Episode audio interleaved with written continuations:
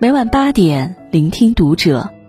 大家晚上好，我是主播肖军，欢迎收听读者。今天晚上和大家一起分享的文章来自作者大猫。嫁给那个愿意陪你好好吃饭的男人。关注读者新媒体，一起成为更好的读者。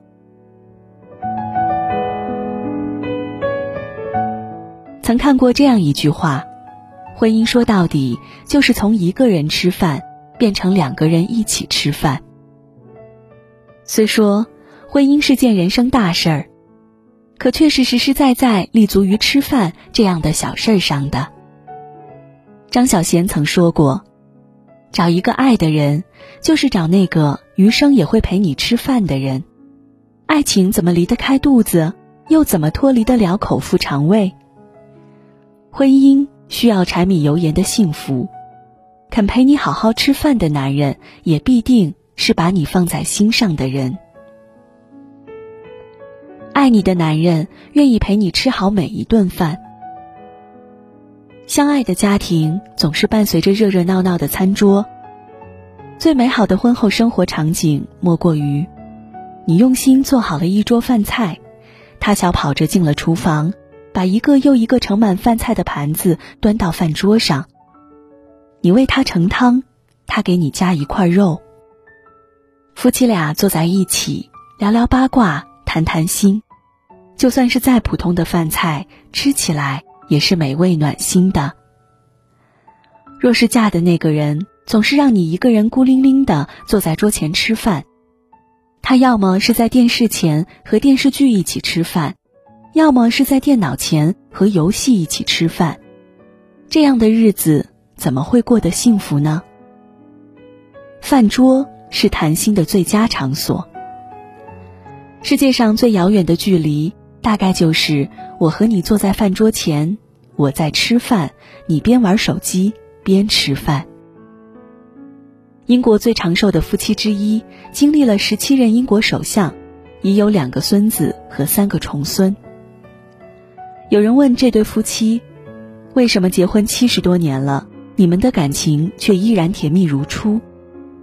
妻子的答案是，每天都要好好吃一顿热饭，边吃边聊。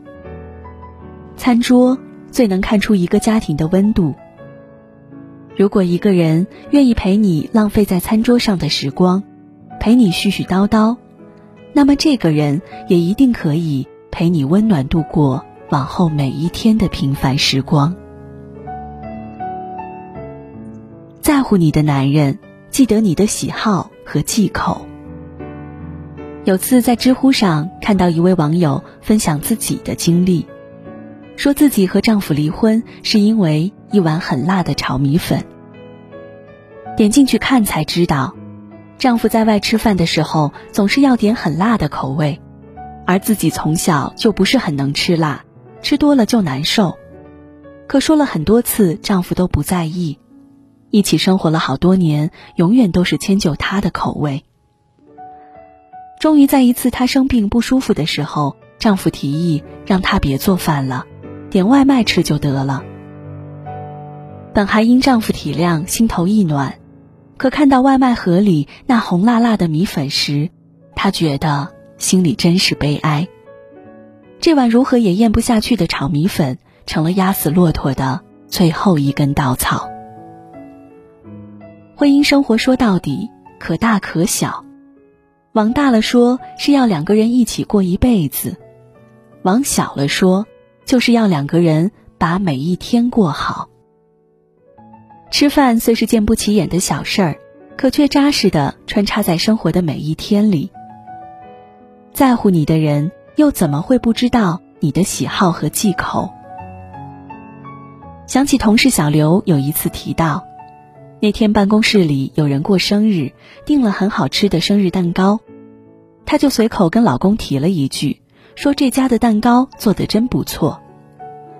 没想到她回家的时候，就看到桌子上放着那家蛋糕店的小糕点，还是她最爱的草莓味儿。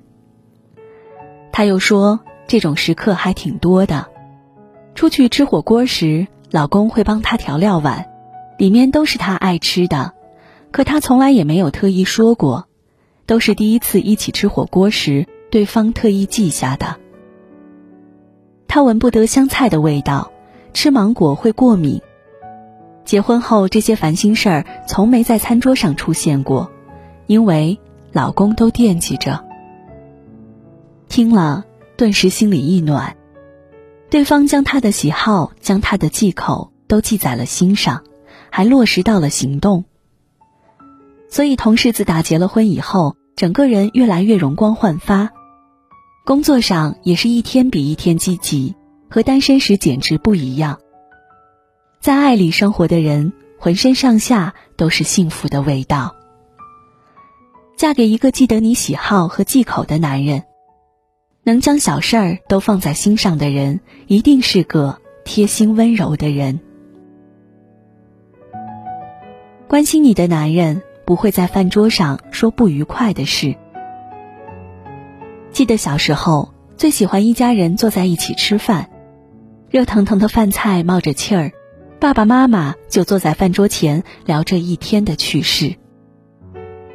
这是我和姐姐记忆中关于饭桌最温暖的画面。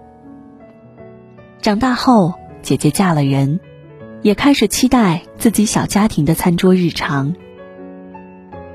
所以，尽管姐夫因为工作任务紧张常加班，每天回来都很晚，但姐姐都会为他留一份热乎的饭菜。可兴许是工作上压力太大，姐夫每天回来都耷拉着脸。吃着饭，姐姐想陪他聊会儿天，放松放松，可他尽顾着倒苦水了。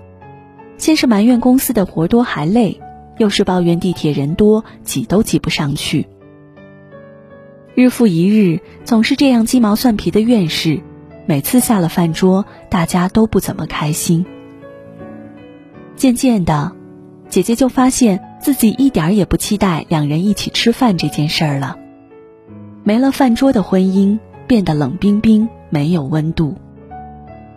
饭桌本该是家里幸福场景的见证，没有什么比两个人开开心心的吃一顿晚饭更窝心的了。一个愿意陪你好好吃饭的男人，他不会把不开心的事儿带到饭桌上。饭菜暖人胃，别让言语凉了人心。记得电影《大内密探零零发》里。周星驰扮演的零零发，不管多落魄、多不得志，刘嘉玲扮演的老婆永远会问一句：“老公，你饿不饿？我煮碗面给你吃好不好？”然后两个人就又开开心心的笑起来。婚姻中两个人的关系本该就是这样，让烦心事儿远离饭桌，伴着苦恼的饭菜，它一定不好吃。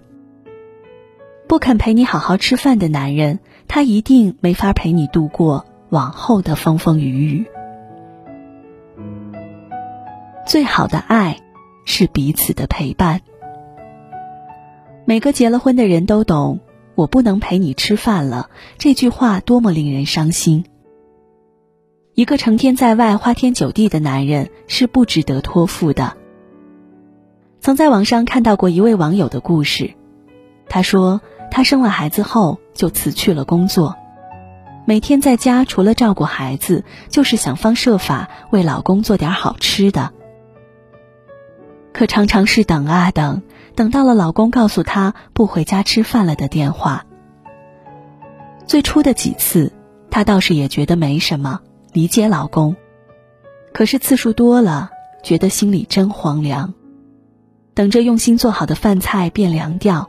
然后自己一个人扒拉着吃完，吃不完的就倒掉了，心酸又心塞。有人说，大家都是成年人了，一个人吃饭没什么的，大可不必矫情。可结婚过日子，不就是一屋两人三餐的过生活？等的不只是另一个人，而是情感的归属感。导演汪俊曾说过。黄磊是把为家里人做饭放在第一位的。他不去外地拍戏，就算在北京拍戏，他也不住进剧组，每天晚上都赶回家做饭。翻开黄磊的微博，记录的几乎都是做饭的日常和孩子的生活点滴。他还曾在节目里说：“回到家陪老婆孩子吃饭，才是我向往的生活。”还有连续多年被评为日本最理想的名人夫妻的山口百惠和三浦友和。他们夫妻恩爱的秘诀是，无论怎么忙，都尽可能回家吃饭。三浦友和还说道：“餐桌上无意间的对话，互相微笑和琐事累积起来，日后再回顾，就会是一种幸福感。近四十年婚姻，他们依旧美满幸福。一个有担当的男人，必然是把家放在第一位的。无论工作再忙，肯把那些无意义的社交推掉，回家陪家人吃饭的男人。”才是值得你托付终身的人。